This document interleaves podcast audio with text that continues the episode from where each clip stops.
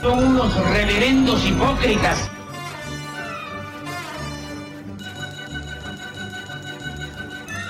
¿Por qué no suben a la tribuna a responderme si son tan hombrecitos? Tú te puedes reír, tú puedes decir lo que tú quieras, pero tú mientes.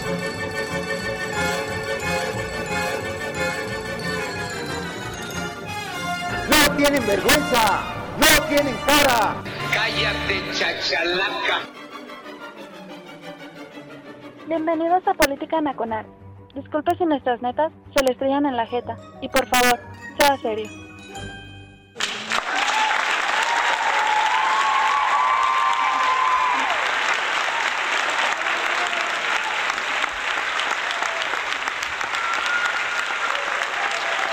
Híjole, cuánta enjundia. Gracias. Ya les pagaron, ¿verdad? ¿Cu- ¿Cuándo cayó la quincena?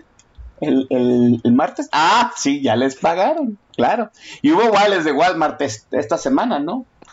Digo, ya no nos ajusta para muchas cosas los vales de Walmart, pero pues, ¿qué les digo? Ah, ¿ya? Ah, bueno. Eh, hola a todos, soy Oscar Chavira, comenzando Política Nacional en radiotuiteros.com. Gracias a toda la gente que amablemente nos sintoniza hoy viernes, 8 de la noche. Eh, previamente a este programa teníamos un playlist de Shakira. Así lo pidió la concurrencia, ¿sí?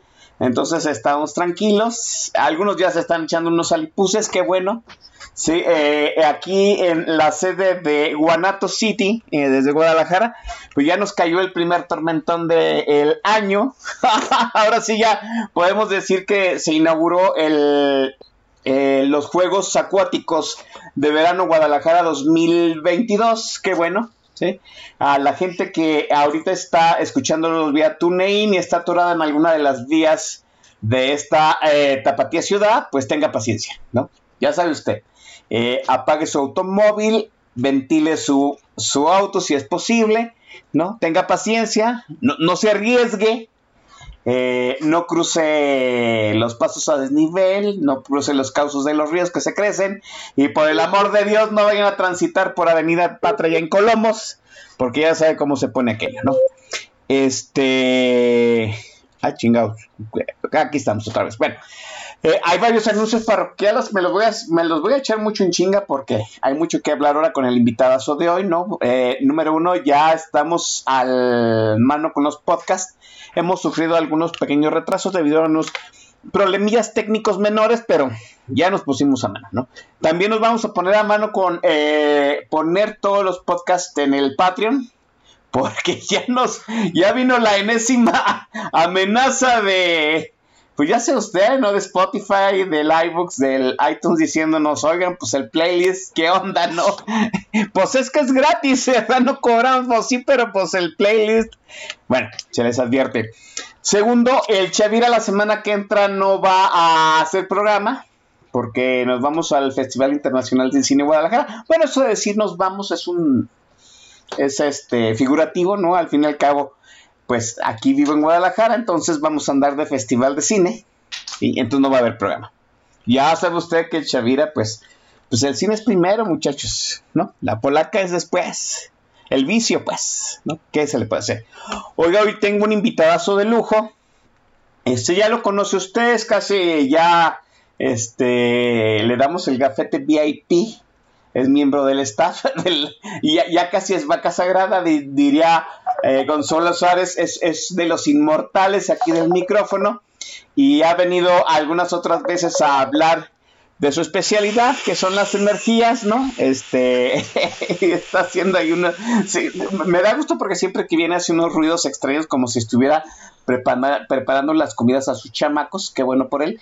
Eh, ya, ya no parafraseo más cosas acerca del invitado, sepan ustedes, es el que pone las cosas técnicas muy a ras de piso. Está conmigo Santiago Arroyo. Hermano Santiago, ¿cómo estás? Buenas noches.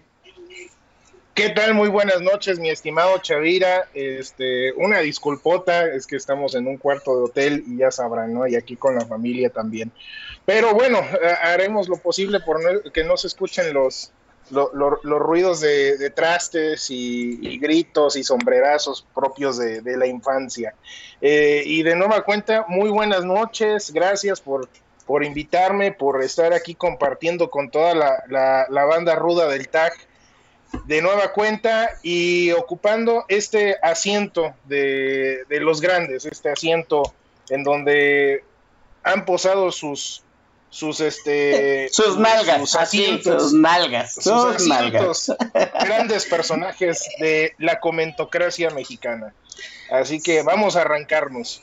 Así es, yo creo que eh, este el lugar donde está ahorita posando sus nalgas Santiago Arroyo ya está más amoldadito a ciertos eh, eh, tuiteros que son más concurrentes aquí en, Política Nacional, pero a mí me da mucho gusto que se esté Santiago aquí porque mire usted, ¿no?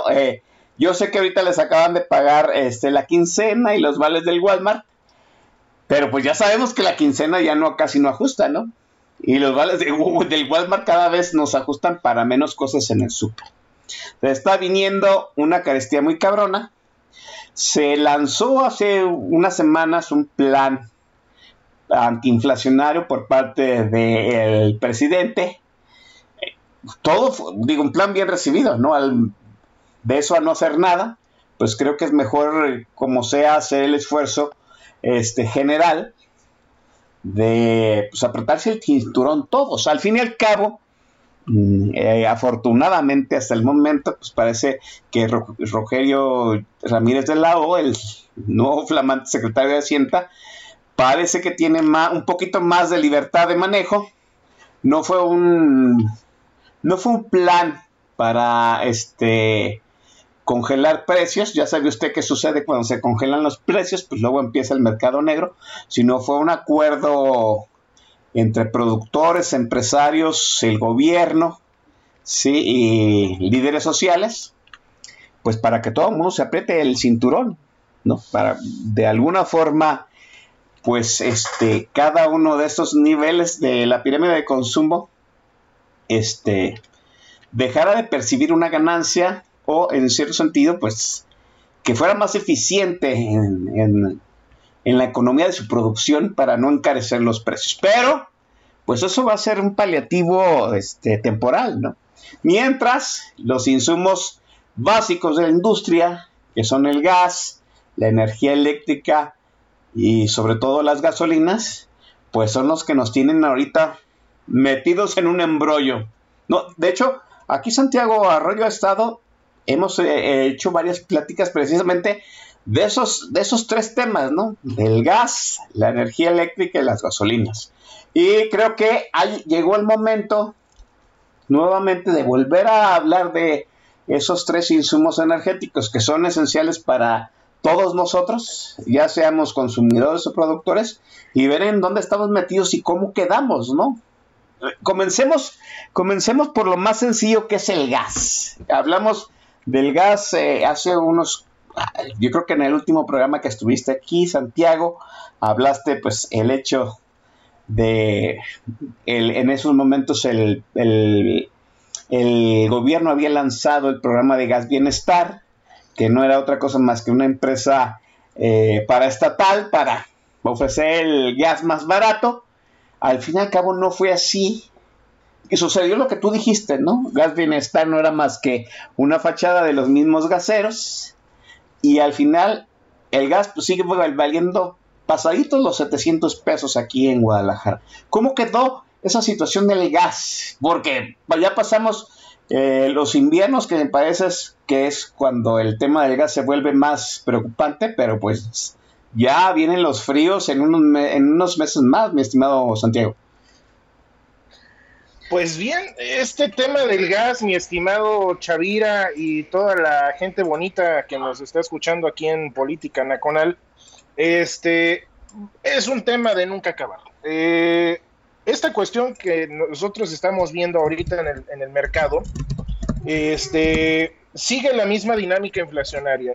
Ya vimos que Gas Bienestar, pues realmente no resolvió absolutamente nada de, de cómo se llama de, esta, de esta cuestión de, los incrementos al gas LP. Y antes de continuar, hay que recordarle al respetable que tenemos dos tipos de gases, este, y no son los que tiene el atoso en su área intestinal. Estamos hablando de el gas, este gas LP, el gas licuado de petróleo, que ese es un gas que se obtiene a través de un procesamiento o de refinación, y tenemos el gas natural, que se sale directamente del pozo petrolero allá en Texas, del famoso fracking, y bueno, es el que se conduce a través de estos eh, famosísimos gasoductos del Sistema Nacional de Transporte de Gas Natural. Eh, cada uno tiene un precio diferente, cada uno tiene una cotización diferente y bueno, sabemos perfectamente bien que por esta cuestión del origen, el gas LP es muchísimo más caro, aunque en todo caso tiene una mayor penetración en el mercado mexicano a diferencia del gas natural, que a pesar de ser más barato y, ser más disponible, el problema es su, su accesibilidad. La accesibilidad del gas, del gas natural depende de los ductos y eso es lo que lo hace, digamos, más complicadito. Los que pagamos gas, así te la pongo, usted, tú estás diciendo 700 pesos el, el ¿cómo se llama? El cilindro de, de gas LP.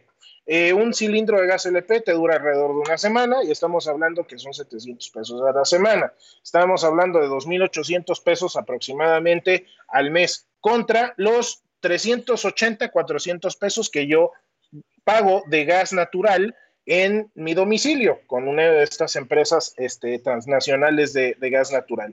Así, así están las cosas, imagínense. Entonces, sí, el otro tiene mayor penetración, es más accesible porque se puede transportar en estos cilindritos o en pipas, al contrario del gas natural que, bueno, se tiene que licuefaccionar y después se tiene que, bueno, se tiene que comprimir para poder, este, para poderlo transportar.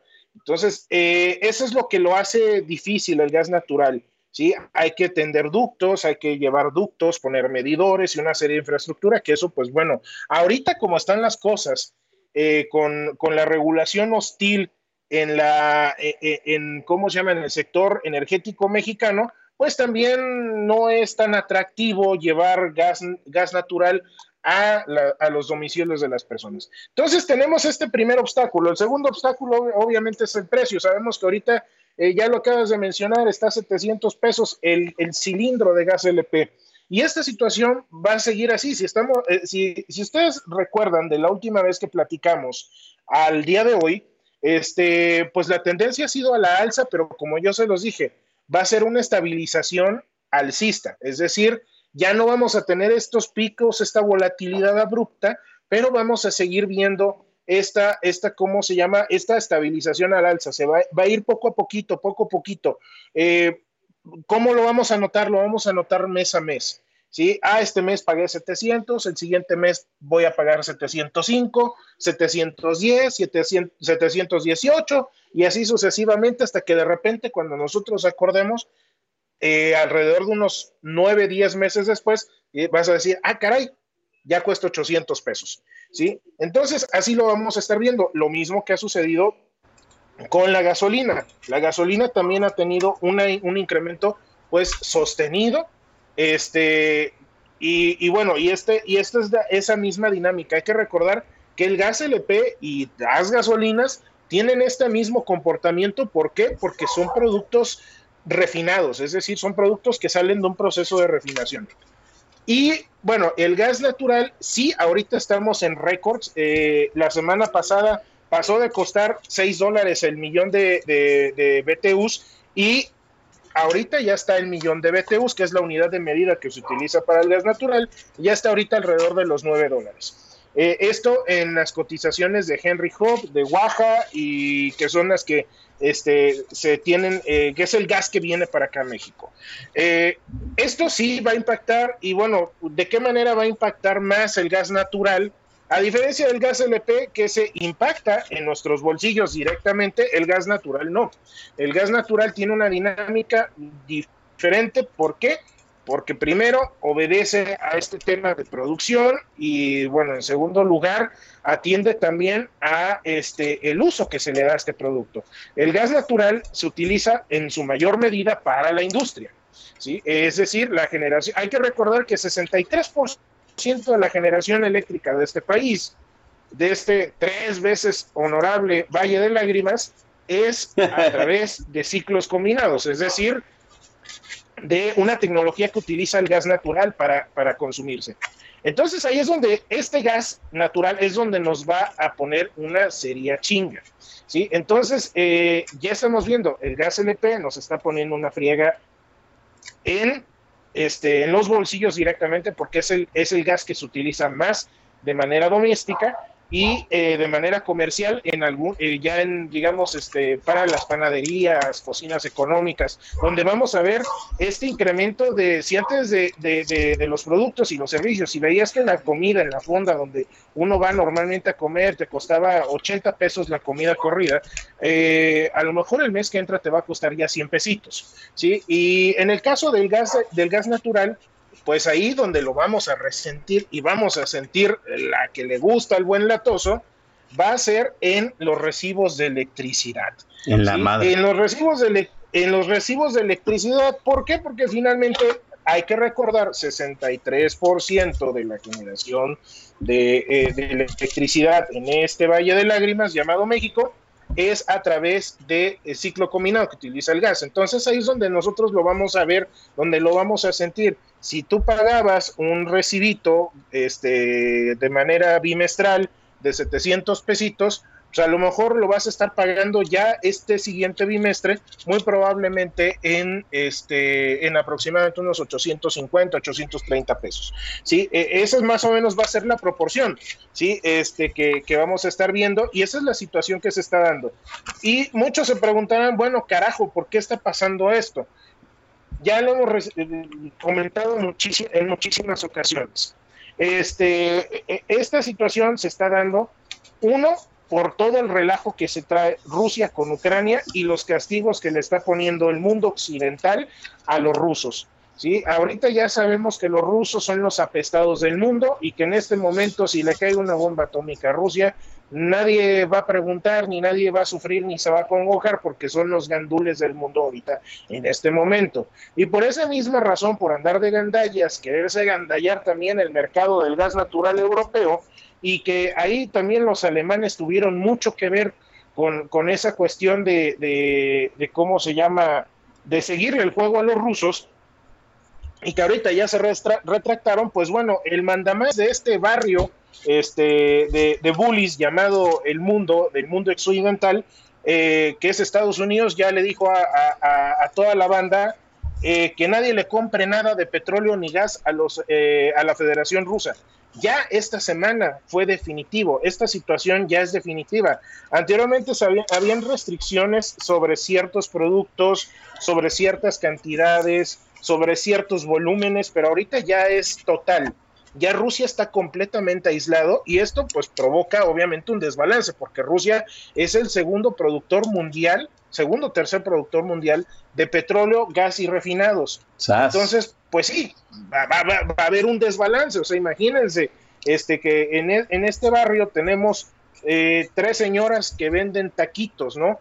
Eh, taquitos sudados. Los taquitos más buenos son los de Estados Unidos. Después sigue los taquitos de Arabia Saudita y los taquitos de nuestros amigos este, rusos. Eh, y estos tres, estas tres taquerías son las que están surtiendo de taquitos a toda la cuadra.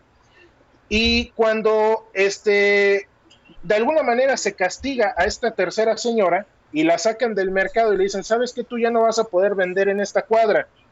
Y el problema es que los que los otros que tienen posibilidad, o sea, que tienen la necesidad, no tienen el poder adquisitivo, que son los famosos países de los países no alineados. Es decir, toda la escoria de los países eh, que normalmente no son democráticos, toda esta bola de apestados como son Irán, que déjame dicho sea de paso, Irán pues es un país que muy probablemente con estos movimientos, muy probablemente vaya a salir de este club de países apestados. Obviamente Cuba, Venezuela y toda y Corea del Norte y toda esa belleza de países este que, que bueno, pues no, no tienen la, la tradición de respetar los derechos humanos y que gustan de lapidar mujeres cuando las encuentran adúlteras, ¿no? Entonces, eh, eh, eh, esta, estas, estas, ¿cómo se llama? Esta situación, estas, esta situación donde sacan a esta señora de los taquitos rusos y nada más se quedan los árabes este, y los taquitos norteamericanos,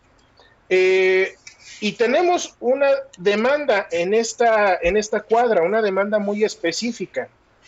Al momento que sacas a esta tercera vendedora, pues bueno, la demanda sigue sostenida en un aumento. ¿Por qué? Porque todo el mundo, pues, este, ya salió de sus casas por el COVID y ya todo el mundo se está, este, se está recuperando. Y, pero pues el problema es que hay menos taquitos en el mercado. O sea, sí hay taquitos. El problema es que sacaron a unos y hay demanda. Entonces, pues obviamente las taqueras aprovechan y dicen, uy, de aquí voy a hacer mi agosto, porque la, la transición energética está a la vuelta de la esquina. ¿Cuál es la transición energética? Ah, pues el Uber Eats de los taquitos, ¿no? Entonces, este, ¿qué es tecnología? ¿Qué es innovación? Y que obviamente nos va a salir a la larga muchísimo más barato y con menor impacto ambiental, ¿no? Entonces está a la vuelta de la esquina este Uber Eats de, la, de los taquitos este, energéticos, que es la transición energética, que es ese cambio tecnológico de utilizar, este, bueno, que es la descarbonización de la tecnología, básicamente. Entonces, esto está a la vuelta de la esquina, dicen, bueno, vamos a hacer nuestro agosto, súbele, súbele, súbele. Entonces, este, eso es lo que está sucediendo ahorita en el mundo.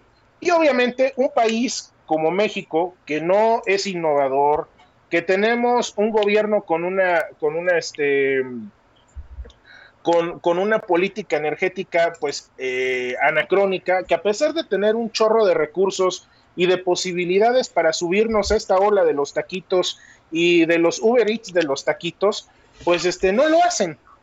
¿Por qué? Porque por pura ideología, por cuestiones propiamente ideológicas, porque quieren este, hacer sus propios taquitos, porque quieren este, tener el control de sus propios taquitos, ¿no? Entonces, eso es lo que está sucediendo, no nos estamos, este, no, nos estamos subiendo a esta ola, y qué es lo que sucede, que aparte de esta situación en donde tenemos un pleito en la colonia, que este pleito también provoca que haya escasez de otros productos como son los granos, y toda esta fórmula este, eh, todo este caldo de cultivo genera algo llamado inflación y esta inflación es lo que va provocando que se vayan incrementando los precios, no nada más de los energéticos, sino también de, este, de, otros productos y servicios.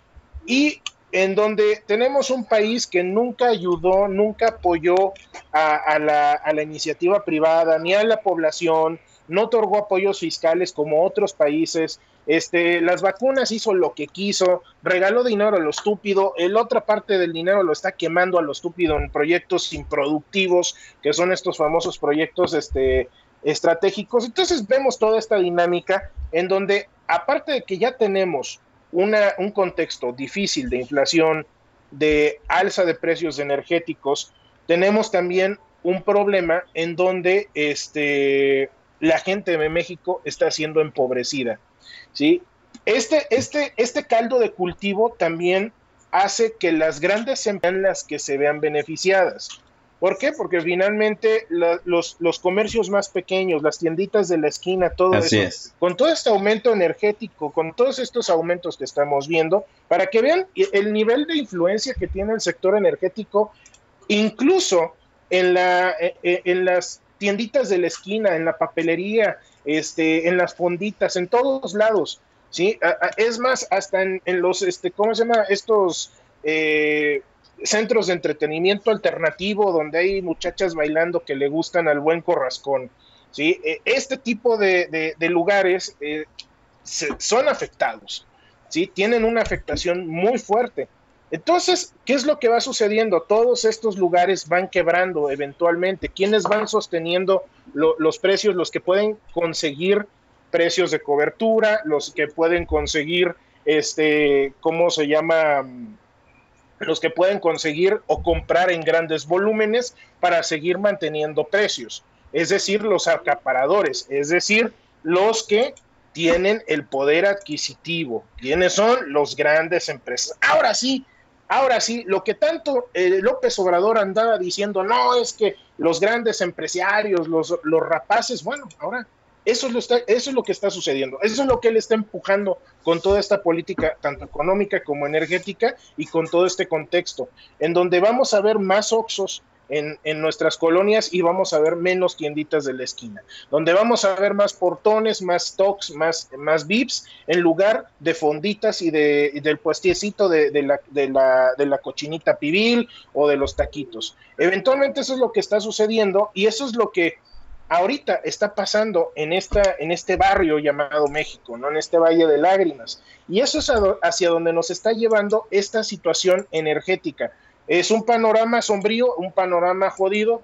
Sí, sí es jodido, pero hay formas de, salir. Ya incluso muchísimas este, eh, muchísimas eh, dependencias, fondos económicos, el Fondo Monetario Internacional, el Foro Económico Mundial, este, fondos de inversión, instituciones bancarias, están apostándole a algo que tanto yo como el Don Vix han, han referido mucho en materia de energía. Están hablando de agua, gobernanza y energía.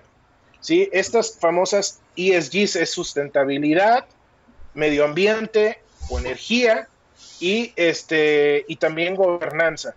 Estas estrategias o estas directrices es lo que nos, el Don Vix y yo hemos dicho que es eh, desde lo local. Estas empresas ya se dieron cuenta que las grandes este, políticas públicas de manera generales sirven para dos cosas, para nada y para nada, ¿sí? Y, este, y que las cosas pues se tienen, están tendiendo o tienen una, o van llevando una tendencia hacia lo local. Es decir, no es la misma necesidad energética de una persona que vive aquí en Atizapán de Zaragoza a una persona que vive, por ejemplo, eh, allá en Zapopan.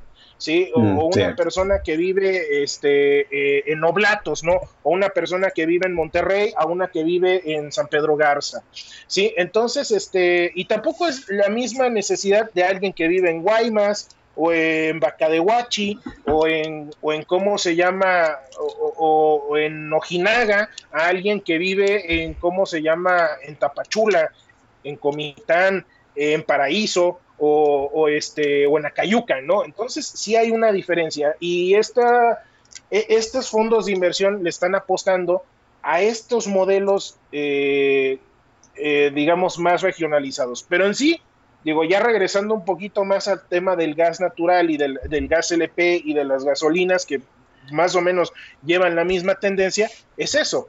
Eh, incluso estábamos, eh, estábamos compartiendo yo, Eric, Gonzalo, este, los, estos grandes energéticos, estos rockstars energéticos, estábamos compartiendo en días pasados una situación este, que, que, está acelerando la desaparición de los negocios de los negocios en gasolinas, de los negocios en gas, que es precisamente la, transición energética. Ya ahorita a la fecha, ya estamos viendo que eh, estos negocios como los conocemos van a tener que migrar. Incluso ya Tesla está sacando modelos de negocio de centros de carga.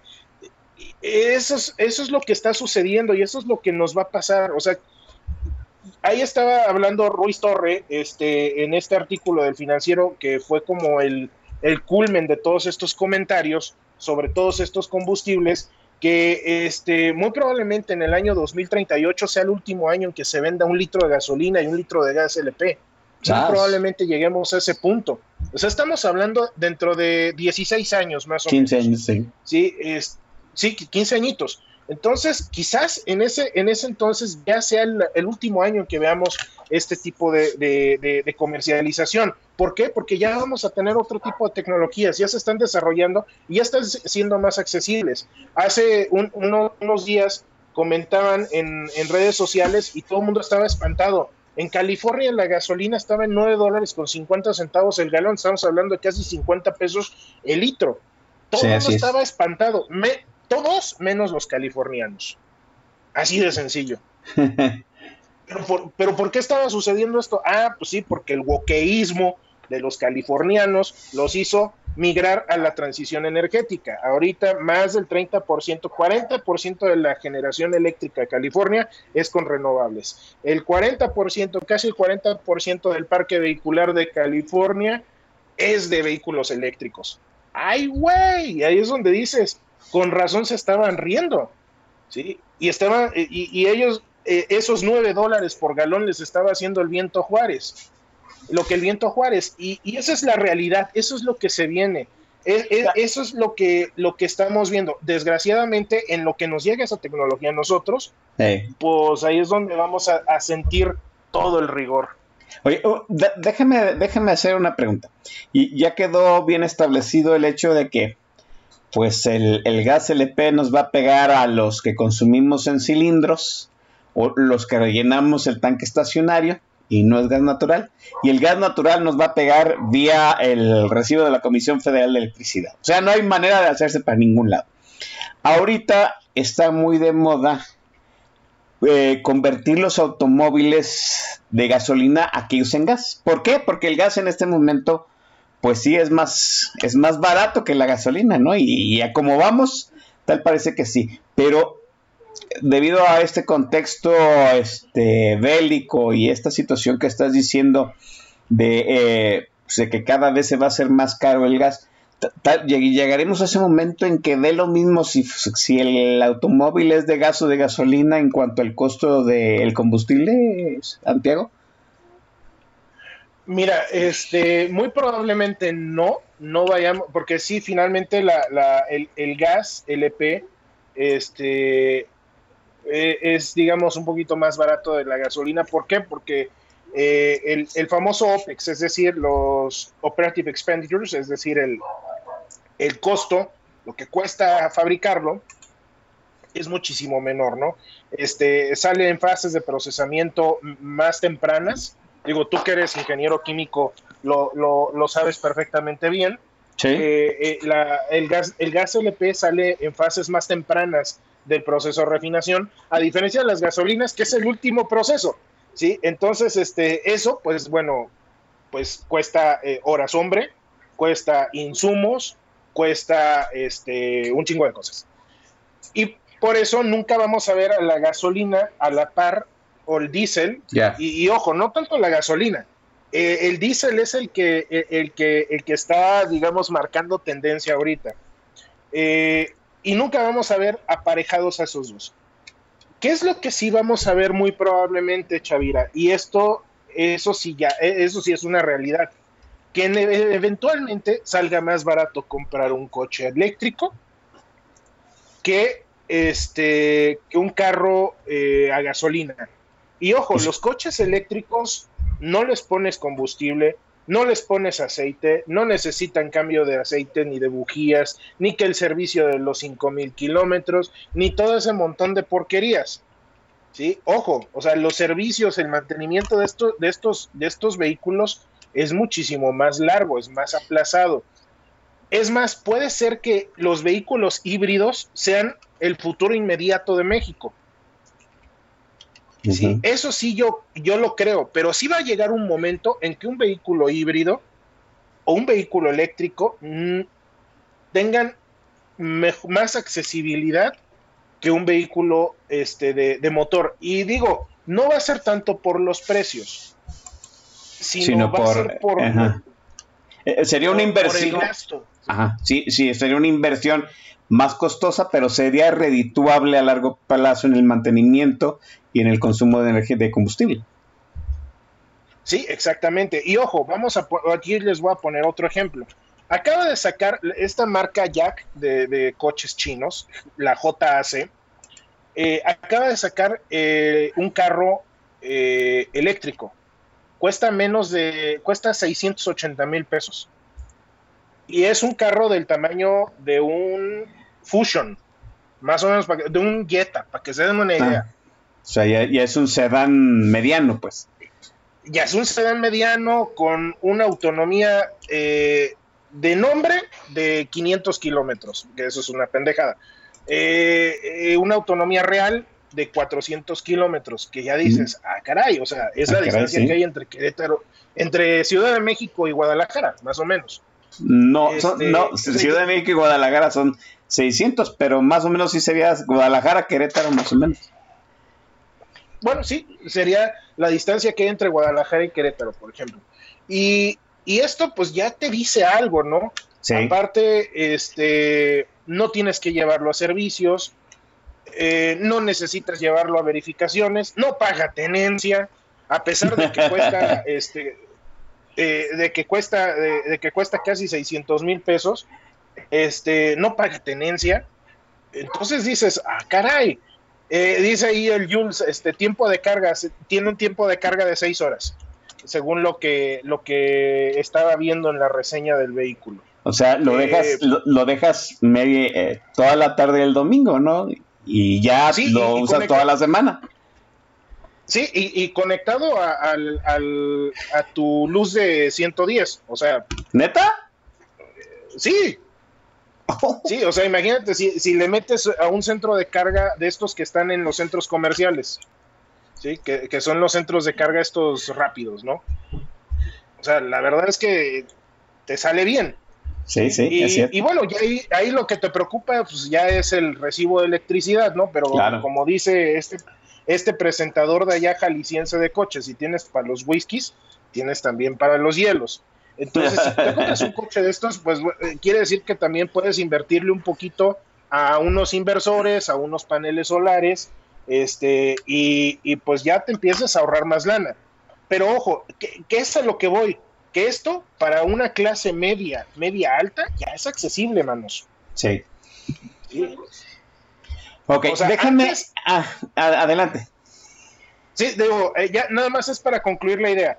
Hace, estamos hablando de hace tres años cuando salieron los Teslas, más o menos tres, cuatro años, los Teslas de, de- de mayor eficiencia, pues nada más los tenían los millonarios. Ahorita ya estamos viendo vehículos para un segmento más abajito, ¿sí? Y estamos hablando que esto sucedió en tres, cuatro años. En los próximos tres, cuatro años, ya las clases medias bajas a bajas, en los deciles más altitos de los más bajos, ya van a empezar a tener acceso a cochecitos como un vento eléctrico, como un aveo eléctrico. Y ahí es donde empiezas a, a considerar hacer numeritos y empiezas a decir, ah, caray, o sea, ya no, prefiero un cochecito de esos, ¿sí? A estar pagando gasolina, a estar pagando el diésel, a estar pagando esto, a estar pagando el otro, porque el otro prácticamente es como un celular, lo único que vas a hacer es comprar el aparato y y recargarlo. pagar, la, y La energía, pagar lo sí. que cargas, Así es. y nada más. Pues ahí está. Déjenme dejar aquí la charla. E- Es cierto, ¿no? O sea, podemos eh, prescindir de la gasolina a largo, a, corto, a mediano plazo, ¿no? Pero hay que hacernos la pregunta de cómo quedó este, la situación con la Comisión Federal de Electricidad después de que le dieron negativa a la ley Bartlett, ¿no? ¿Cómo quedamos? ¿Sí? ¿Cómo quedó la energía eléctrica? ¿Va a haber suficiente energía eléctrica para el país? Sí, y, y eso nos viene a la mente, por supuesto, el licenciado Manuel Bartlett, que le daremos su mención más adelante. Mientras, muchachos, ha llegado el momento.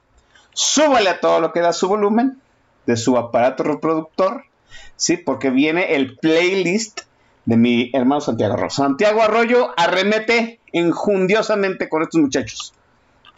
E- Esto es un, un tributo a nuestro querido monoplástico, al tuitero más irreverente de, del congal llamado Twitter. Ah, sí, sí, Eh, ya, ya ya, ya, ya murió otra vez, Sí. ya lo profanaron Sí, digo, hace unos días, sí.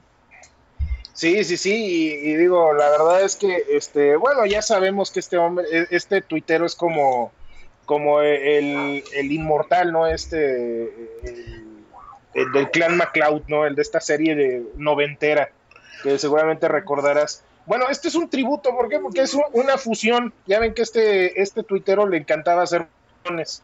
Y en este caso vamos a hacer la fusión de música rock con lo rasposo agropecuario que a mí me gusta. Esto es eh, con los Motherfuckers. eh, la rola no me acuerdo cuál es, pero Tragos de amargo licor. ah, Tragos de Amargo Licor es un cover por parte de los Motherfuckers. Disfrútenlo.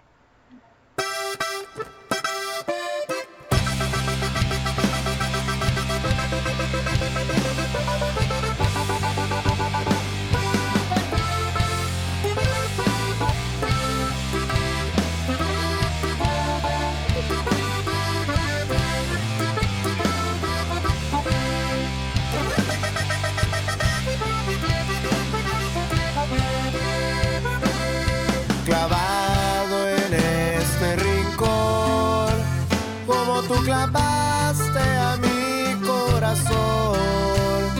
Estos tragos que tomo yo son pura tristeza y son mi dolor.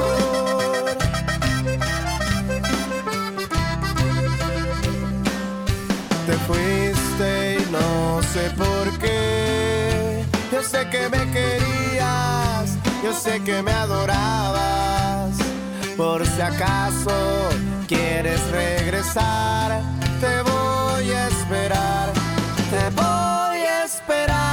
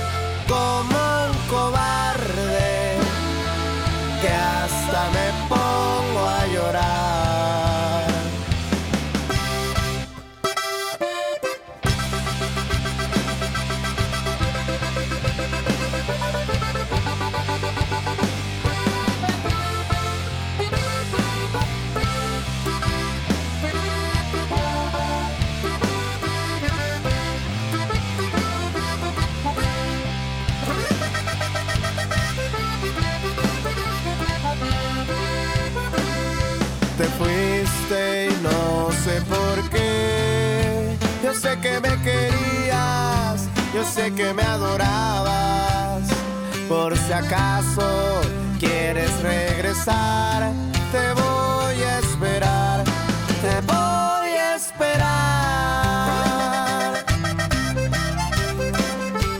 Tragos de amargo licor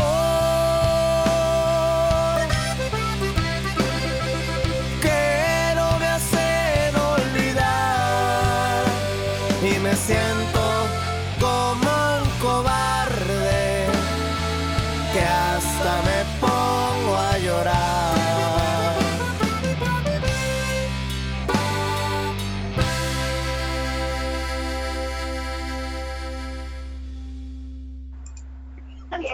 Oiga, estamos de vuelta aquí en Política Nacional. Ya escucharon a los, a los motherfuckers. Es una fusión muy extraña entre metalero y, y norteño clásico. Sí, yo creo que ahora sí ya estamos a nada de poner corridos tumbados. Que no es mala idea, ¿eh? A ver quién se atreve. Pero mire, déjeme decirlo así, para que quede sentado en actos aquí en Política Nacional. Solamente dos invitados, bueno, solamente un invitado hasta el día de hoy había obtenido del presidente del sindicato del TAC, el, camarada Corazcón, el blasón de mucho barrio, ¿no? Y que, había sido, eh, ay, se, me va el nombre, ahorita, ahorita lo recuerdo, puso a el Tri, todavía me acuerdo, ¿no? A Leo García. Leo García puso el Tri y fue el primero a recibir el blasón de un playlist con mucho barrio. Y el día de hoy, el, presidente del sindicato del TAG te concede Santiago, eh, pues el blasón de también de mucho barrio. Creo que ha gustado los. Esto, más que mucho barrio, es como mucha tierrita o, o mucho olor a, a, caquita de caballo. sí, no. Déjeme, deje, déjeme saludar a la gente que está ahí en el tag de la estación. Está el Master El Shah, la bien respondona, que creo que no, no, no, no reaccionó bien al playlist. Está Boiloricito, el Coronel Chorizo, Jairocha 76, eh, el Jules Pro, desde la hermana República Popular de Tlaquepaque, la cual le llovió como. le llovió mucho. Está el presidente del TAC, Santiago Corazcón, Azurri 10, la compañera, Publio Fifilia, el, tan, el Puma y el chamaco latoso que él siempre anda pidiendo besillos, ¿no? Desde acá, desde el Twitter está Eduardo Villasana, está eh, el alcalde de la Frienzón, está Mocupo, mi estimado Carlos, y Luis Castillo que está, que está diciendo que invitemos a, a Luis de la Calle y a... Ah, ¿Cómo se llama el otro muchacho? Y a Víctor Ramírez, sí. No, le está pidiendo que invitemos a ellos dos. Vamos a hacer una vaquita aquí entre la gente del TAC a ver si les llegamos el precio a Luis de la Calle y a Víctor Ramírez, a ver si se animan a venir a, a, este, a Política Nacional. Yo, este, me pidieron que mandara un saludo a mi estimado eh, Juan Hernández, que de vez en cuando nos escucha, es un compañero que estuvimos juntos ahí en la gloriosa Facultad de Ciencias Químicas de la Universidad de Guadalajara. Eh, y esperemos que así suceda, ¿no? Eh, estábamos hablando acerca de la transición y el hecho de que pues dejar de consumir gasolinas, pasar a la cuestión solar, a la cuestión eléctrica con los automóviles, eso va a crear una gran demanda de energía en los próximos años, ¿no? Hay que decirlo. Pero, este, ¿cómo quedamos después del revés que sufrió eh, este régimen, la administración federal actual, con la ley Bartlett, mi estimado Santiago Arroyo? Eh, pues bueno, ¿cómo, vamos a quedar? Pues vamos a quedar en la misma situación de impasse. Eh, un regulador hostil, que es hostil con quien no debe y es este, permisivo con quien no debe. Eh, eso es lo que vamos a seguir viendo, al menos de aquí a que termine el sexenio. Eh, ya no vamos a ver otra vez un intento de, reformas. Ya políticamente es muy peligroso para, el partido mayoritario. Eh, y vamos a continuar en esta misma dinámica. O sea, realmente um, vamos a, continuar y obviamente va a haber un, un, este, un incremento, se va, va, a ser más acentuado, esa es la palabra correcta, va a estar más acentuado el, hecho de que vayamos a ver más este, e, estos incrementos a los costos o a los precios de, de energéticos y de energía para la ciudadanía, los vamos a ver un poquito más marcados de lo que es la tendencia internacional. Eh, no hay que irnos, yo no soy de la idea de irnos con, ese discurso de que eh, si está por encima o por debajo de la inflación, yo creo que el mexicano promedio eso al final del día le vale madres. Eh, lo que le importa al mexicano es, pagó 100 pesos hoy, cuando hace tres meses pagó 50 pesos. Eso es lo que le importa, eso es lo que se da cuenta y eso es lo que realmente vale para la, para la ciudadanía de a pie. Ya el discurso de que no, que no han sido encarecidos más que la inflación, no, pues pinche inflación está por los cielos y, y obviamente la inflación contra los precios, pues el día que, que la, los precios alcanzan a la inflación, es que ya algo se jodió. ¿Sí? Y, pues vamos a terminar comiendo las suelas de nuestros zapatos.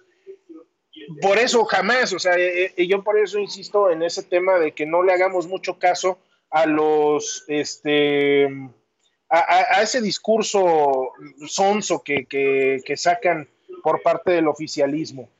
Eh, y, y, bueno, vamos, ya continuando con la respuesta a esta pregunta, vamos a seguir igual a como estamos ahorita.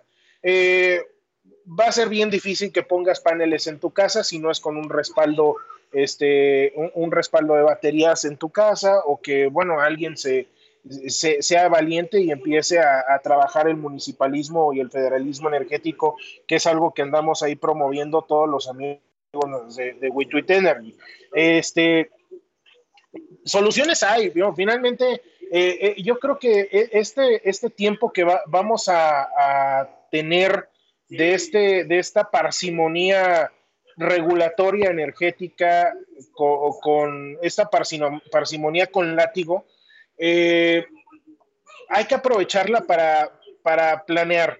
Eh, incluso estaba viendo que ahí nuestro amigo Eduardo Villasana estaba, eh, estaba muy enojado por lo que estaba diciendo yo hace rato por el tema de los vehículos.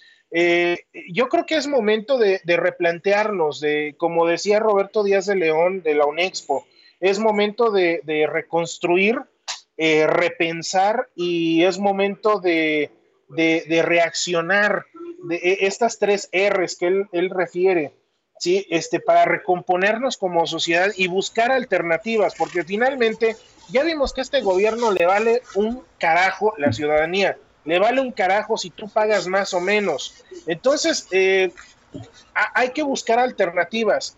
Y si tenemos un gobierno federal que no nos hace absolutamente nada de caso a la ciudadanía y nos ve únicamente como un maldito botín político, pues nosotros como ciudadanía tenemos que buscar alternativas hacia lo local, siguiendo también esta misma dinámica internacional. Hace poquito, está, hace unos, unos momentos estaba hablando de, de estas, este, ¿cómo se llama?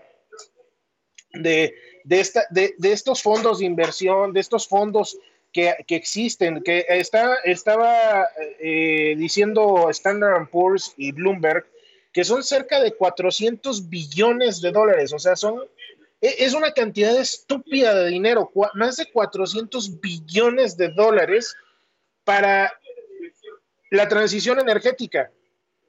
Eh, y ahí es donde yo veo, no, no, no hay necesidad de forzar nada. O sea, las mismas circunstancias nos están forzando a buscar alternativas. Y las alternativas son esas. Entonces, esta lana, estos 400 billones, se los dan a gobiernos. ¿sí? A esto, a, a, gobiernos, ¿para qué? Para que gobiernos a través de organizaciones de la sociedad civil, junto con estas instituciones financieras, en una, en uno, en una, en un en proyectos eh, de triple hélice entre sociedad, gobierno, iniciativa privada, desde lo local hacia lo local, porque esta, esta lana es para las famosas Smart Cities que trae ahí el, el, Foro Económico Mundial que es precisamente lo que estaba hablando yo hace ratito eh, en el TEC de Monterrey, este, hablando sobre cómo, cómo, es posible bajar estos recursos, cómo es posible acceder a ellos, cómo crear estos entornos que no sean agresivos para el bolsillo del mexicano promedio, porque ahí estaban diciendo, es que los paneles son pinches carísimos, sí, son caros, pero finalmente necesitas una ayudita. Y en todos lados, eh, incluso los californianos, que seguramente debe haber aquí alguien que nos esté escuchando de, aquellos rumbos, los californianos en Estados Unidos, en Texas, eh, hay programas de leasing, o sea, como si compras un coche, pero compras tus paneles. Eh, eh, no comprarlo, lo rentas, es un arrendamiento financiero. O sea, hay formas, pero finalmente esta lana baja sí o sí con la intervención de gobierno, iniciativa privada y sociedad. No hay otra forma. Y, y, y todo esta, esta, esta triple hélice es con, una, con las famosas políticas ESG, es decir, a medio ambiente, gobernanza y, sustentabilidad. Si no cubres esos requisitos mínimos, te van a mandar al carajo y obviamente vas a quedar como Etiopía. ¿sí? Esta, es la, esta es la dinámica, es lo que nos está empujando ¿sí? A estos, a estos, a este tipo de proyectos que van hacia lo local. Y ya ven, porque todo el mundo le anda criticando al Don Vix. No, que el pinche Don Vix, que está bien loco, está bien sorete, bien orate, que sus, sus predicciones este, están mal y no estoy defendiéndolo, nada más estoy poniendo las cosas sobre la mesa. Si hace unos meses el Don Vix o hace un año en la campaña estaba diciendo desde lo local, cabrones, y ahorita los bancos, los fondos de inversión, los que tienen el dinero nos están diciendo desde lo local, entonces, pues bueno, no estaba tan loco el vato.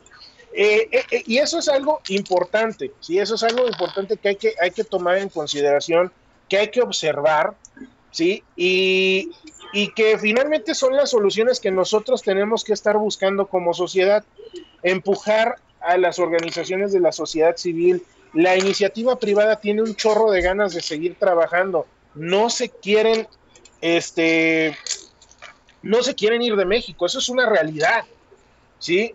Este, e, e, eso es una realidad que no se quieren ir de aquí de México, por más que tengamos un gobierno que le echa gasolina a la iniciativa privada, que le pega, no se quiere ir porque finalmente la iniciativa privada no atiende al gobierno, atiende a los consumidores, al atiende mercado, a sí. las personas que, que pagan, exactamente, a los pagadores. Entonces ahí es donde tenemos nosotros como sociedad que es aprovechar este tiempo, estos dos años y medio, entre buscar alternativas para que no nos cargue el carajo en el, en el, en el año 2024, así como buscar alternativas para que no nos cargue el carajo el día de mañana. ¿Sí? Es lo que tenemos que estar haciendo en estos momentos y es lo que tenemos, tenemos que estarnos aplicando. ¿sí? Vaya, eh, más que, eh, porque finalmente la pregunta, la pregunta que, tú me hiciste se responde fácilmente. Vamos a seguir en la, en, la, en la, misma tesitura, vamos a seguir en la misma jodidera que ha sido del año 2019 para acá. Y este, aquí el tema es buscar las soluciones.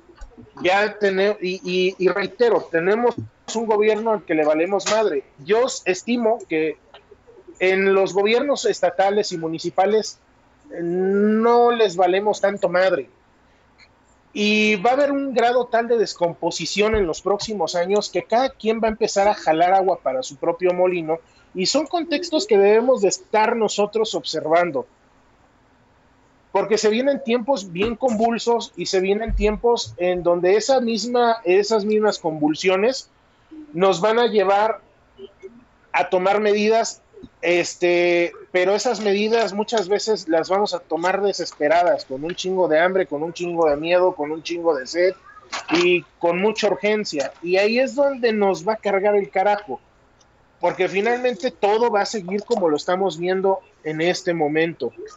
¿sí? Entonces ahí es donde tenemos que migrar hacia estas redes locales, hacia este, la transición energética, eh, mix energéticos, este, diversificación, eh, hacernos chiquitos en lo que se arreglan las cosas en lo general, en lo grandote. Pregunta, este, e, esa es mi visión, vaya. Eh, pregunta, la este impas con la Comisión Federal de Electricidad, este impas legal que se ha abierto tras la echar para atrás la ley Bartlett, hay un, le da un margen de maniobra a los gobiernos estatales para que puedan dar su propia, su propia transición, bajar estos apoyos este, para que la gente transite de, a, otras energías eh, y que sean ajustables a su bolsillo? Mira, no va a ser tanto para los gobiernos estatales. Los gobiernos estatales están atados de manos y pies y traen un enanito colgando de un gumaro, así de sencillo. Pero, ¿sabes qué? Y ahí es donde entra esta parte de los municipios. Y haciendo un poquito de, de, ¿cómo se llama?, de repaso leguleyo, el artículo 115 de la Constitución establece la creación y configuración del municipio libre. Sí. El municipio tiene una amplitud encabronada de acción. En primer lugar, porque es un organismo autónomo. Lo malo de los ayuntamientos es el chip que tienen los, los, eh, los políticos, eh, los políticos rascuachos de, que, que, son los presidentes municipales. O sea, realmente no tenemos presidentes municipales con visión y los pocos que pudieran tener visión andan perdidos en otras tonterías. Eh, un ejemplo claro es este es mi presidente municipal de Querétaro, el buen presidente municipal de Nuevo León, perdón, de allá de, Monterrey, este Luis Donaldo Colosio, que andan extraviados en otras tonterías, regalando tablets, este, poniéndose pedos en Nueva York, andan distraídos cuando tienen otro tipo de ocupaciones y no se dan cuenta también del enorme potencial. También andan de chillones, es que no tengo dinero, es que, a ver, es que este tema de energía es para hacer recursos. Tienes la posibilidad de generar recursos por cobrar por un servicio y también tienes la posibilidad de obtener recursos a nivel internacional. Y con el nivel de autonomía que tienes, la inversión extranjera directa es una maravilla. La, figura de la inversión extranjera directa es una maravilla porque le da la, máxima amplitud a los presidentes municipales. De hecho, la, inversión extranjera directa, los gobernadores tradicionalmente son quienes se cuelgan esas medallas. Ya anda mi gobernador allá de Querétaro, este, y, que no me escuche el Don Vix porque se va a enojar conmigo, porque Don Vix le aplaude todo a este señor, yo no, este, pero ahí anda ahí en, en, Europa diciendo, no, es que ya vamos con 400 millones, no manches, se va a traer los 400 billones de dólares que hay en, en inversiones de ESGs, se los va a traer a Querétaro en una semana. Este, y está bien, ¿no? Eso les gusta anunciar. Pero al final del día, estas, e, estas inversiones este, no son posibles sin los ayuntamientos. Mm. Si el presidente municipal Sahueva y no da los permisos de uso de suelo, no da los permisos de construcción, vale un carajo todo. Entonces ahí es donde no se dan cuenta los presidentes municipales el potencial que tienen para revertir todo este relajo y para de alguna manera contener, incluso hasta políticamente, tienen una, o sea, si ahorita se aplicaran en este momento a echarle ganas eh, para las próximas elecciones, imagínate tú como, como ciudadano que un presidente municipal te diga, ya no le vas a pagar a la CFE, me vas a pagar a mí, si antes le pagabas a la CFE 1.600 pesos bimestrales, ahora me vas a pagar a mí, cabrón, pero me vas a pagar este 100 pesos al mes, 150 pesos al mes, y sabes qué, no me los vas a pagar al mes, me los vas a pagar en el, en el ¿cómo se llama? En el recibo del agua, o en el predial, sí. Sí, en el predial, o en el, y, y, ya no va, ya no va a ser ahí, cabrón, este va a ser en el predial, y si me pagas en el predial, me vas a pagar nada más 10 meses. Tú como ciudadano, ¿qué pensarías? No, pues sí. Ahora, pongámoslo, pongámoslo, ¿no? Sí, no, sí, pongámoslo de, en, esta, en esta situación. Un presidente municipal, un municipio puede poner el proyecto de un parque eólico, de un parque solar para, no sé, la energía de su alumbrado público, por ejemplo. La CFE no tendría eh, motivo para encabronarse, demandar, regañar, llamar a cuentas. Mira, la CFE se cree dueña de hasta de hasta de mis quincenas, pues están pendejos. O sea, o sea, así nos inculcaron, debo decirlo, ¿no? Yo también pensaba, pensé eh, que no podías generar sin su permiso. Podríamos decirlo así. Ojo. Sí, pero ojo.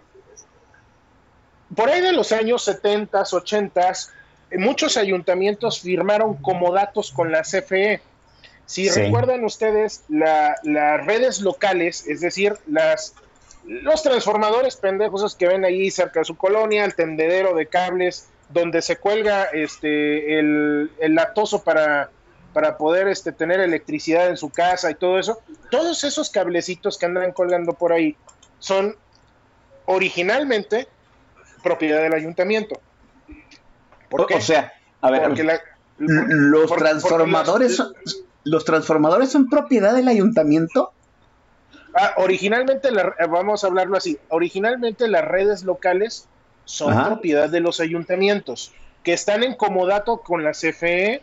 Ah. ¿Por qué? Porque la CFE en aquellos entonces dijo, no, es que yo soy el más chingón aquí de los chingones en materia eléctrica y tú eres un ayuntamiento mugroso comandado por este un, un, un Juan Varguitas cualquiera y este y tú, tú qué le vas a saber yo soy un ingeniero acá del Politécnico y tú pues, eres un político rascuacho y eso no ha cambiado. Digo, eh, entonces,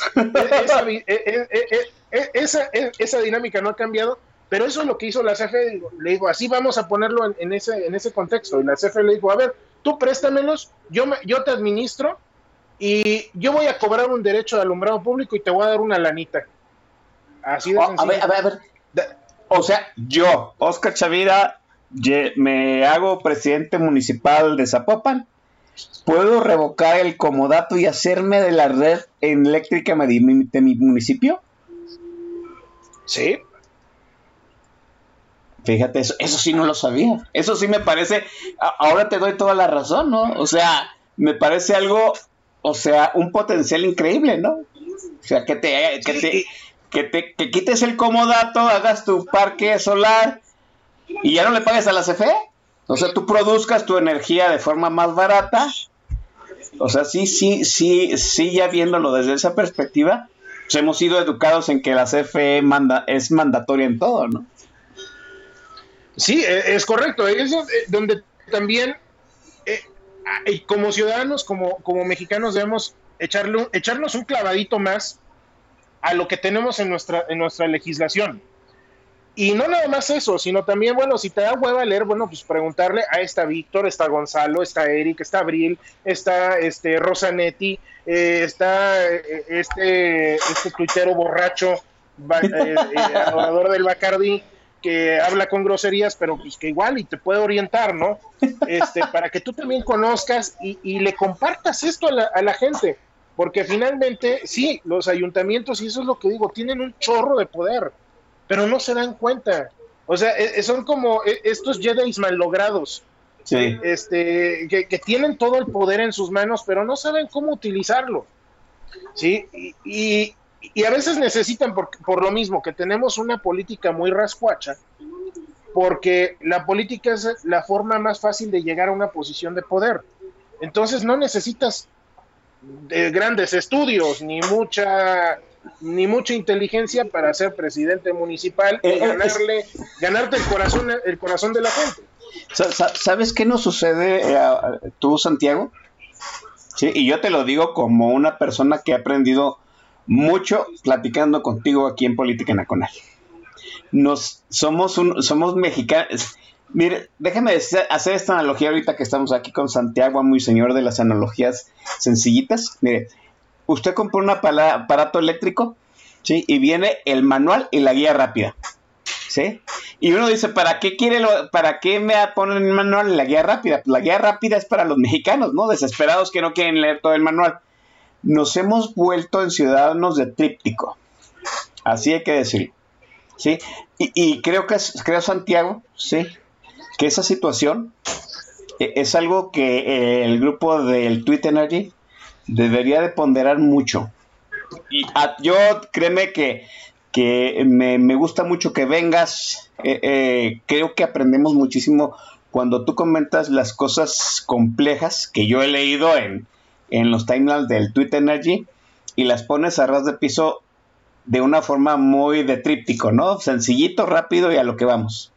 Y creo que, desafortunadamente, nuestros políticos también son ciudadanos de tríptico, ¿no? No, no, sería, no estaría mal que del Twitter Energy saliera pues la, agenda energética pues de los candidatos del 2024, ¿no? Así con, o sea, el, el, el manual, la, el manual grueso y la guía rápida para los candidatos. Se, sería fabuloso, ¿no? Sobre todo para esta, esta, esta situación, ¿no? Que el ciudadano, por ejemplo, no le exige a su presidente municipal cosas de, de energía, de energéticos, de combustibles, porque piensa y yo lo pienso, debo decirlo, que siempre estamos atados a Pemex, a la Comisión Federal de Electricidad, de alguna forma. Y ya estoy viendo que no, que no es así, que no es tan así. Sí, que, que Pemex y la Comisión Federal de Electricidad viven, pues porque la gran mayoría de los mexicanos tenemos desconocimiento y los políticos pues no quieren meterse en ese pleito, ¿no? Eh, déjenme dejar la conversación aquí, vamos a la siguiente intervención musical de mi estimado Santiago Arroyo. Este, venga, Santiago. Pues continuamos con este tributo al, al Playmo, al mono plástico. Este, eh, digo, igual vamos, seguimos con este, este, ¿cómo se llama? Los esta fusión, sí. esta fusión agropecuaria eh, rockera, olorosa a cannabis y a cerveza carta blanca. Este, la siguiente es a través del vaso, igual con los motherfuckers. Así que salud.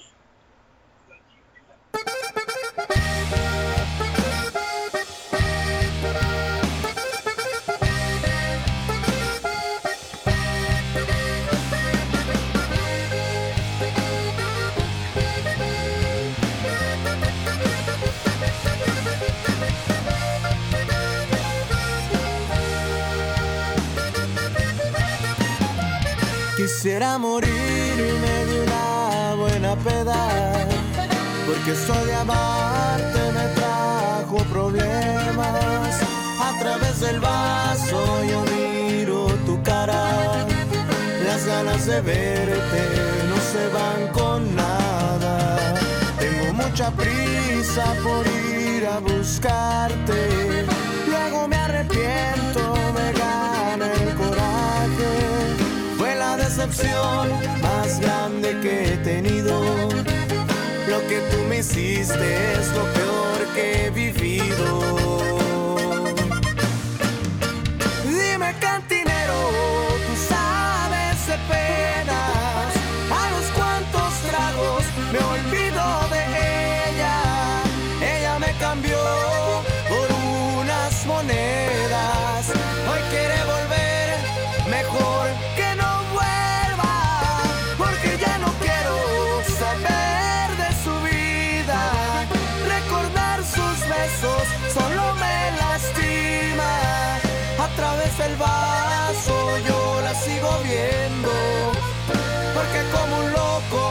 Sigo queriendo,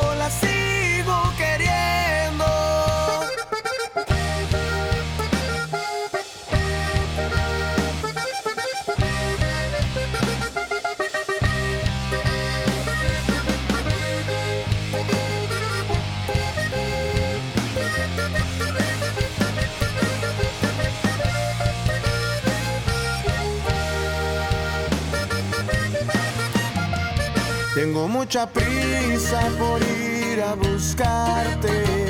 Luego me arrepiento, me gana el coraje. Fue la decepción más grande que he tenido. Lo que tú me hiciste es lo peor que he vivido. Dime cantinero,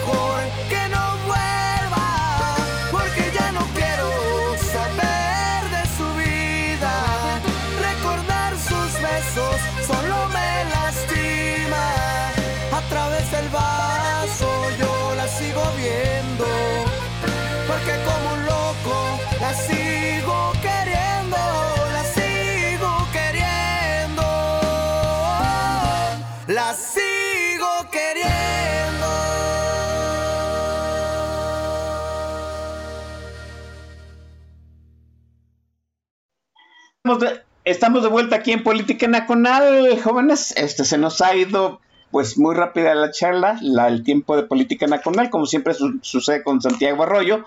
Eh, no me quiero ir sin antes que Santiago nos diga cómo vamos pues con el precio de la gasolina, ¿no?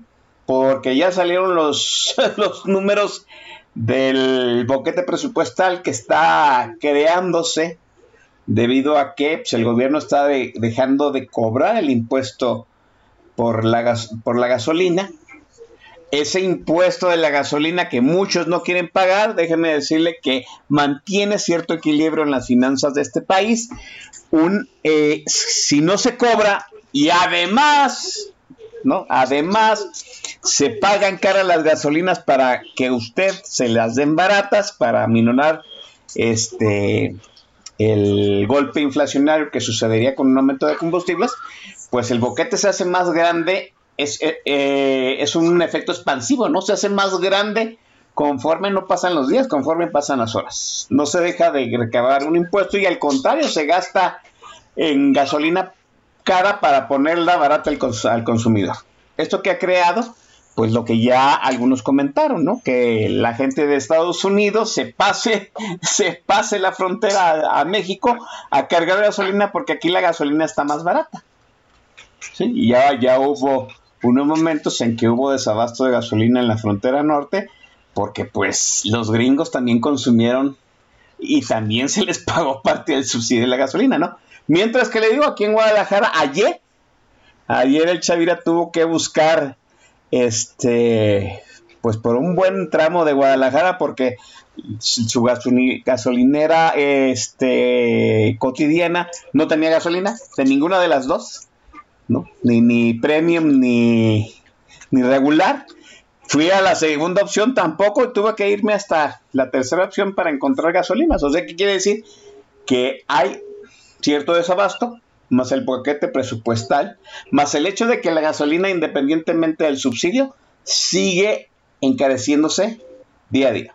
Aquí en Guadalajara ya está rozando eh, el precio de la gasolina premium, la roja, sí, en las estaciones de la British Petroleum, que son los que cobran más caro la gas, en 26 pesos. Sí, yo sé que mucha gente va a decir, no, la Ciudad de México. Pues sí, la Ciudad de México, muchachos, pero los tapatíos no vamos a ir a echar gas a la Ciudad de México, ¿verdad? Entonces yo les estoy diciendo qué sucede aquí. Híjole, eh, yo sé que, yo sé, Santiago Arroyo, que hablas mucho hacia el futuro, que hay que atender, pero pues al mexicano aquí la situación de la gasolina se le hace apremiante, no hoy, sino el día a día, ¿no? Hay, hay gente, debo decirlo, hay gente que cada día 31, usted chequelo, cada día 31 de mes, va a cargar gasolina porque al mes siguiente, el día primero, siempre sube la gasolina aquí en Guadalajara. Y el boquete, y vuelvo a decir, y el boquete presupuestal, tarde o temprano se va a una de dos. O va a haber un ajuste presupuestal muy cabrón, o vamos a tener que pedir deuda y Dios nos haga confesar. ¿Cómo vamos con la problemática de las gasolinas, Santiago? Pues mira, no quiero que hagamos un ejercicio de normalización, más bien es un ejercicio de concientización. Como lo decía al principio, la dinámica de los precios va a seguir siendo la alza.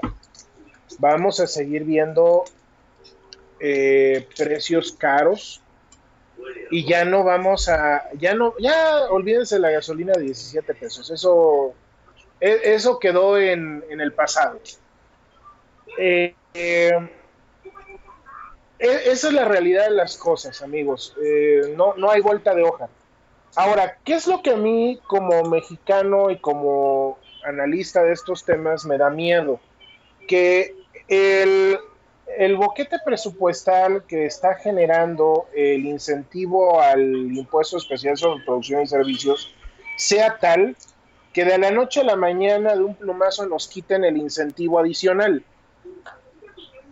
y de la noche a la mañana nos regresen el IEPS.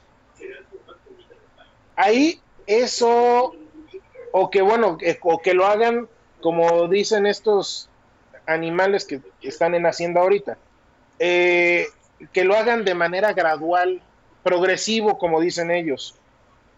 Eso es lo que a mí me da, sí me da miedo. O sea, como diría Polo Polo, este, ¿qué es miedo? Que, que, te pongan un paraguas en el y ¿Qué es terror? Que te lo abran, mano. Eso, así, así yo lo veo, ¿sí? Digo, poniéndolo en esta analogía jocosa. O sea, no, no estamos tan mal, no se quejen. sí, eh, ahora, este... ¿Qué es lo que.? Y esto es lo más feo de las cosas, porque ah, de hecho Gonzalo Monroy hizo ahí unos, unos cálculos, que esa es su especialidad, pues él es economista, matemático. Este, eh, eh, él hizo unos cálculos del reporte este, que hizo Pemex a la SEC y también del reporte financiero que hace Pemex cada tres meses y lo comparó con el PEP. Bueno, hizo un ejercicio ahí muy, muy interesante de números y descubrió que eh, los dos grandes sacrificados de estos, de estos incentivos fiscales, el primero es Pemex y el segundo son los estados y municipios. ¿Por qué? Porque el IEPS va a los estados y municipios. Es dinero para ellos. Y los otros impuestos, junto con este junto con descuentos especiales que hace Pemex a sus clientes especiales, este hace que la, eh, según eso, pues para que Pemex sea competitivo, ¿no? Contra el producto importado y todo eso. Y que toda esta pérdida financiera y el pasivo laboral, pues no le pegue tanto. Y dan unos descuentos totales. Sí, este, todo esto es en el mercado antes de llegar a la bomba, ¿eh? Eh, eso es lo que está ahorita dándole en la torre a Pemex y a los estados y municipios. O sea, los grandes, los grandes sacrificados aquí en, ese, en estos incentivos brutales que están dándose son los estados y los municipios. Eh, muchos estados y muchos municipios del país son gobernados por Morena y va a llegar un momento, y estos cuates son, son masoquistas, aguantan vara. Pero va a llegar un momento en que no puedan aguantar vara. Y ese momento va a ser cuando ocurra esta apertura de esta sombrilla, como decimos. Y es donde las cosas van a tornar bastante tétricas para el consumidor de gasolina. Entonces, sí, eh, esos son los escenarios que estamos viendo o que se están presentando o que estamos eh, elucubrando. Eh, ¿O cuál es el otro escenario? Que de plano si hayan hecho un, un buen ejercicio de, cómo se llama, de, arrastrar el lápiz la gente de Hacienda, que lo dudo mucho, y que hayan calculado que, nos, que tanto Pemex como los estados y municipios puedan aguantar de aquí hasta el 2024. Y ya heredarles, eh, heredarles este, e, e, este, este hijo inútil y este pernicioso, drogadicto y, y madreador al siguiente vato que entre o a la siguiente persona que quede como presidente de la República. Eh, eh, eso, es, eso también es, eso es probable. ¿sí? Entonces, este, si ustedes se dan cuenta, pues las cosas están jodidas. ¿Sí? o, nos, o nos, de repente nos meten un gasolinazo que van a estar diciendo, no, es que no es gasolinazo. Que Esa no, inflacionario. Sí, van a decir un ajuste inflacionario y se van a inventar datos y van a decir, no, yo tengo otros datos. Lo de siempre, ¿no? O sea, ya, eh, business as usual. O la otra, que vaya siendo gradual, gradual, gradual, gradual, gradual, y eventualmente ocurra un crack financiero como en los años 80, como en los años 90, que la mayoría de los que están aquí presentes ya estamos bien peluditos y sabemos de lo que estamos hablando. ¿Sí? Este, y que nos ocurra un crack de cada sexenio. ¿sí? O sea, finalmente lo que dicen muchos analistas es que López Obrador sigue los patrones del viejo PRI y finalmente si ustedes se dan cuenta, nosotros estamos viendo un patrón muy parecido a lo que se estaba gestando ya sea eh, previo a la entrada de la Madrid y previo a la entrada de Cedillo. ¿Sí? o sea, se está gestando una, una situación bien horrenda, o sea, una de dos, o revienta en tres meses o revienta en dos años, pero va a reventar, y eso es lo feo de todo, de todo esto, o sea, en algún momento va a reventar, lo que no sabemos y ese poder lo tiene el secretario de Hacienda en este momento. Sí, ahorita dependemos de este mentecato, entonces, el día que este mentecato se vaya, pues que Dios nos agarre confesados. Ahora, vamos al otro que comentabas, y bueno, eh, no quiero que se pongan tristes, la verdad, pero es una realidad, o sea, es una realidad. Y vamos a seguir viendo conflictos sociales, ¿por qué? Porque los, los, los incentivos son regresivos, no están focalizados, ya lo estamos viendo en Ciudad Bolillo, ¿sí? En Ciudad Bolillo ya, ya hay un relajo con los, con los güeyes del metro, con los peceros, con todos los que manejan este transporte público. ¿Por qué? Porque la gasolina está altísima, no les quieren subir el precio del, eh, eh, no quieren subir el precio del transporte público. Eh, se está generando una condición bastante complicada. Y no quisieron hacer los subsidios focalizados. ¿Por qué? Porque quieren mantener a la clase media contenta y pendeja con el tema de que, ah, me está costando mi gasolina ahorita 23 pesos, cuando en la realidad de las cosas, a esa persona que tiene una Lincoln Navigator, una Cadillac Escalade, una Suburban, una Tahoe, una Cheyenne, apa, son los que deberían estar pagando la chingada gasolina a 40 pesos. Bueno, no 40 pesos, a 30 pesos. ¿Sí? Si no me voy a escuchar como el analista este de nombre maya que anda diciendo puras pendejadas. No, a ver, no, estaría como a unos 30 pesos, 31 pesos, 32 pesos y no más allá de eso. Esos son los que deberían de estar pagando la gasolina, este, bien. Y los que no deberían de estar pagando la, y que deberían de estar pagando la gasolina subsidiada son los que transportan mercaderías, es decir, el servicio mercantil de carga, el servicio público federal y también los del transporte público. Ellos deberían de estar pagando subsidio. ¿Por qué? Porque son las personas más amoladas. Y al contrario, eh, ¿por qué se están siendo regresivos estos, estos, estos subsidios? Porque al final del día, al aplicarlos de manera general, pues el aumento de precios sigue aumentando de manera general. Y la bandita que, de hecho, estaba viendo lo, eh, el tema de transición energética y de eficiencia energética, en lo que más gasta el mexicano en su vida útil, económicamente activa, es en transporte. Y el costo energético de este país, de más del 60%, es de transporte. Así es. Entonces, ahí, ahí es donde estos datos que tenemos es donde dicen, güey, a ver, tú que te dices genio como el este, el Tarta de Oro, que está ahí en el Banchico y que tiene 30 mil doctorados, un güey que tiene una licenciatura con una maestría tunta, cabrón, que soy yo, me doy cuenta que los subsidios no se deben de aplicar de manera general y deben de aplicarse a las personas que menos tienen, como es el caso del transporte. ¿Por qué? Porque si el servicio mercantil de carga, al servicio público federal y al servicio de transporte público les aplica subsidios, pues la bandita que menos tiene la va a sentir menos. ¿Sí? Van a poderles mantener los precios de sus combustibles y obviamente la comida, los servicios, los productos que se transportan por todos los trailercitos que vemos en las carreteras, pues no van a, no van a verse afectados tan cabrón con este tema de, este, de, de pagar menos gasolina.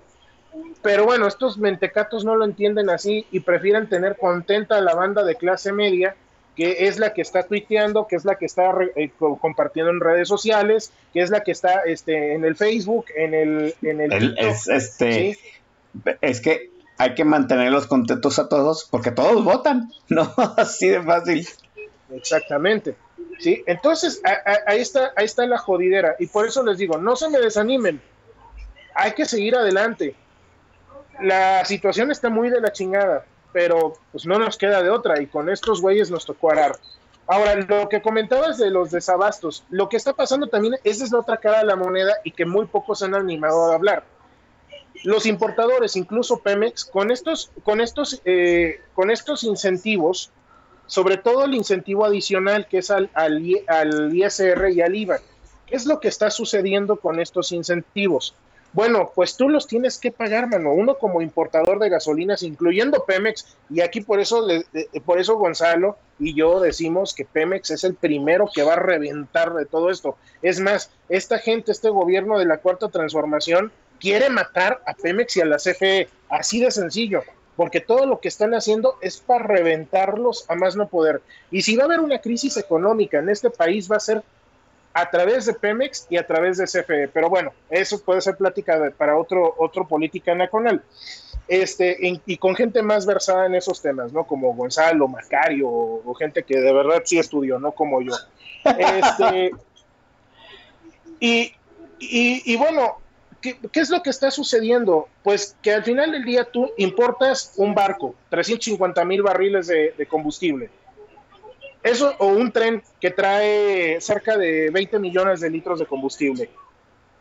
Y tienes que pagar, pues eh, el, IEPS no lo pagas porque ya es exento desde, desde el incentivo, ¿no? Eh, pero el IVA y el ISR sí se los pagas, mano.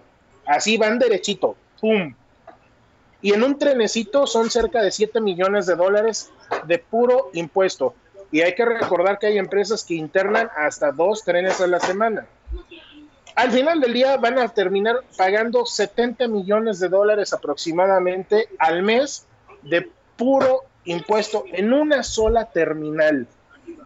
Por ejemplo, la de Querétaro. Por un solo lugar, por un solo punto de internamiento.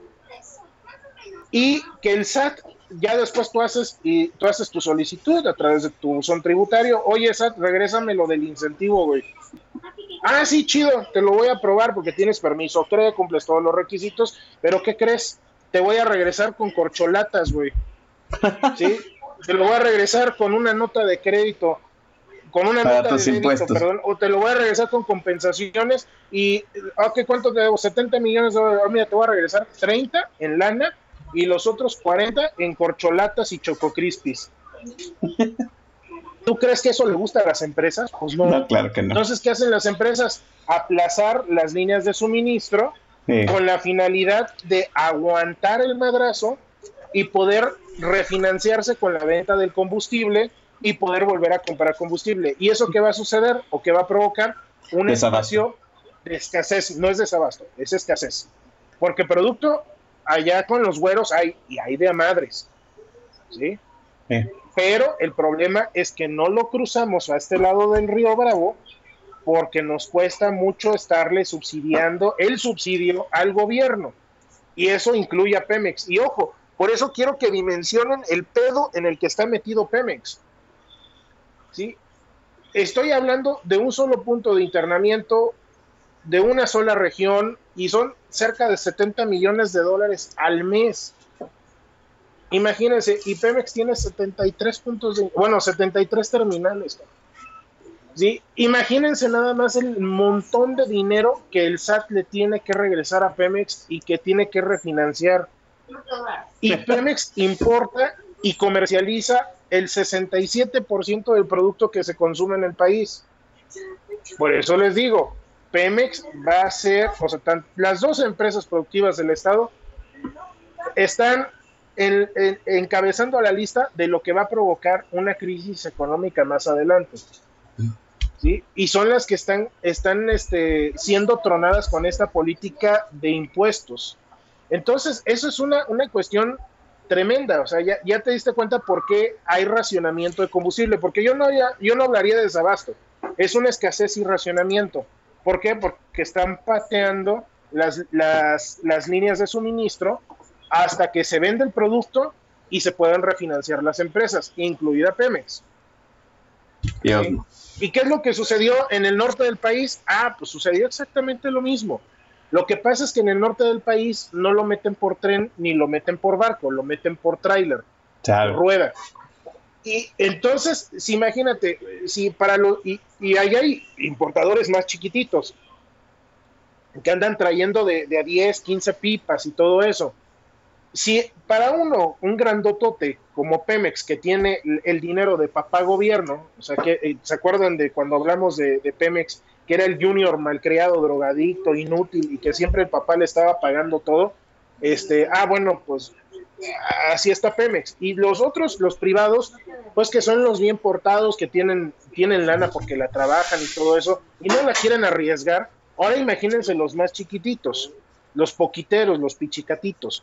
Pues tampoco lo van a hacer. ¿Y qué es lo que dicen? Bueno, pues tú gasolinero, prefiero que te ahorques y que digas que no hay gasolina y yo me espero hasta que las condiciones de mercado pues sean más favorables o en todo caso el gobierno este rectifique su, su política estúpida de incentivos, ¿sí? En donde yo ya pueda también como empresa no estarle financiando los incentivos fiscales al gobierno para que después yo les yo le financio con dinero y estos cuates me regresan con compensaciones, chocolates y chococrispis, ¿sí? Entonces eso fue lo que sucedió realmente, no fue como que un, un desabasto inducido por una alta demanda, ¿no? Pues la alta demanda ya la tenemos en todos Así lados. es, sí. Aquí el tema, eh, aquí el tema real fue eso de que fue este racionamiento, este estire y afloje de las líneas de suministro. ¿Por qué? Por la política de impuestos y de incentivos hecha con las patas, ¿sí? que no está siendo focalizada. Esa es la realidad de las cosas. Y eventualmente esto, como tú bien lo dijiste al principio, y como yo lo reiteré, y a lo mejor Macario o Gonzalo o los que sí estudiaron, este, lo van a confirmar con numeritos y con datos. ¿sí? Este, la situación está jodida, muy jodida, va a reventar en seis meses o quizás en tres años, y esto no, no va a cambiar hasta que estos güeyes reculen, ¿sí? Y no se les ven ganas de recular. Y esta dinámica va a seguir, va, va a continuar, y, es una, de hecho es una avalancha, porque ahorita fueron los lugares en donde el suministro es más complicado, Jalisco, Sinaloa, Nayarit, Colima, las penínsulas, porque el Bajío es complicado que suceda esto. En la Ciudad de México lo vimos porque en la Ciudad de México, en la zona del Valle de México, se ve, ¿por qué? Porque es el lugar donde hay más demanda en todo el país. Sí, entonces, pues también la demanda rebasa al suministro. Y en el norte del país ya les expliqué que fue una cuestión muy atípica. Entonces, este, pero los que van, a, o sea, y, y esto es un, una llamada de atención para toda la banda del lado del Pacífico. Los primeros en que van a reventar van a ser ustedes, mano. Ay, Eso es una realidad. ¿sí? bueno, y eso es pues, una realidad. Pues ahí está. Es un panorama muy tétrico. Dice que puede suceder en seis meses o de aquí al 2024. Recuérdese siempre que las cosas truenan cuando una de dos o ya no hay de otra o es el momento políticamente adecuado y pues vienen elecciones intermedias, viene la elección de Domex y luego el 2024. Yo no le veo un momento políticamente oportuno, pero ya sabemos que este gobierno pues maneja todo con las dos neuronas que medianamente le funcionan al cabecita de algodón. Vamos a la penúltima intervención musical de Santiago Arroyo. Este es un rolonón que, que desató de alguna forma el amor de nuestra querida chamaca Belinda. Santiago Arroyo, el micro es tuyo. Pues bueno, ya para, para que se animen, ya después de este trago amargo, de estos tragos de amargo licor que nos hizo, hizo beber el Chavira, vamos con Adiós Amor. Este poema, este, e- e- este este rolonón. Adiós amor con los motherfuckers.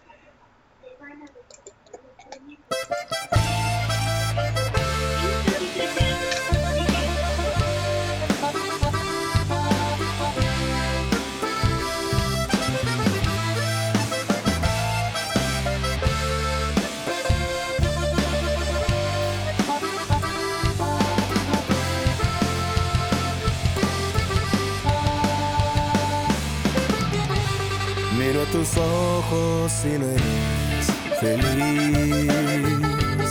Y tu mirada no sabe mentir. No tiene caso continuar así. Si no me amas es mejor partir. Desde hace tiempo ya nada es igual.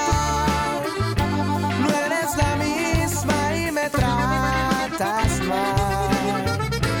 ante mi Dios te podría jurar cuánto te quise y te quiero todavía. Adiós, amor, me voy de ti. Y esta vez para siempre. Me iré sin marcha atrás porque sería fatal.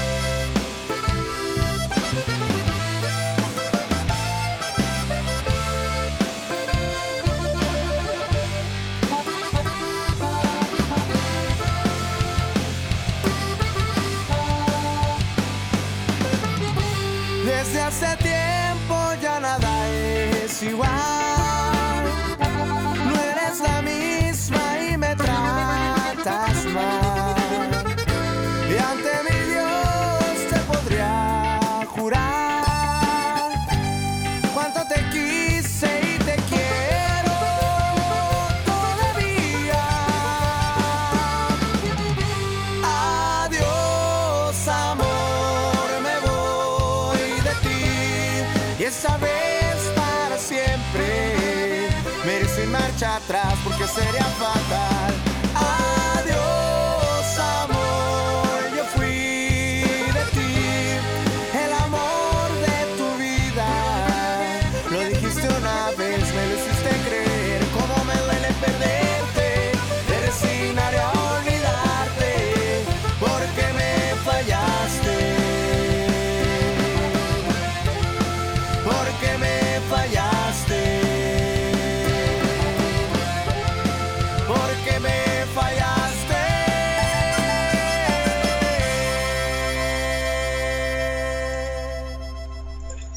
Con, este con dedicatoria a, Be- a Belinda, ¿no? Este esta rola que hizo famoso el chamaco Nodal con The Motherfuckers.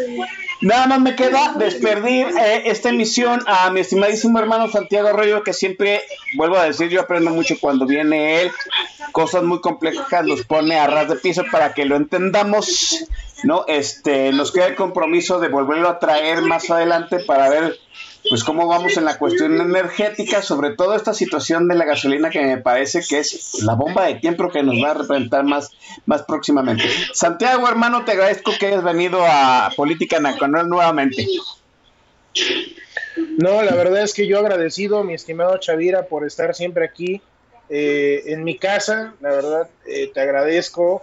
Ya, ya, ya me estaba poniendo triste y celoso porque, pues nada más, este, McLuff, nada más, este, Leo García, nada más Don Vix y este, y, y mi amigo Fernando Bora y la fregada. Y pues a los pobres ahí nos tienes ahí nada más escuchando el podcast y, y todo eso. Pero bueno, ya, ya te reivindicaste, ya sequé mis lágrimas, las enjugué, le mando besos al latoso, bien tronados. Ahí están, ya para que no esté llorando. Y este, y no, muchísimas gracias. Y bueno, pues que tengan un excelente fin de semana y que Diosito me los bendiga a todos. Así es, jóvenes, gracias Santiago Arroyo, nos vemos muchachos y reitero, repito, eh, que la semana que entra no va a haber programa, ¿no? Y regresaremos hasta dentro de 15 días para continuar las charlas aquí en Política Nacional. Jóvenes, cuídense, hagan sus cosas eh, como es debido. Nos vemos la semana que entra. Digo, nos vemos en 15 días. Bye.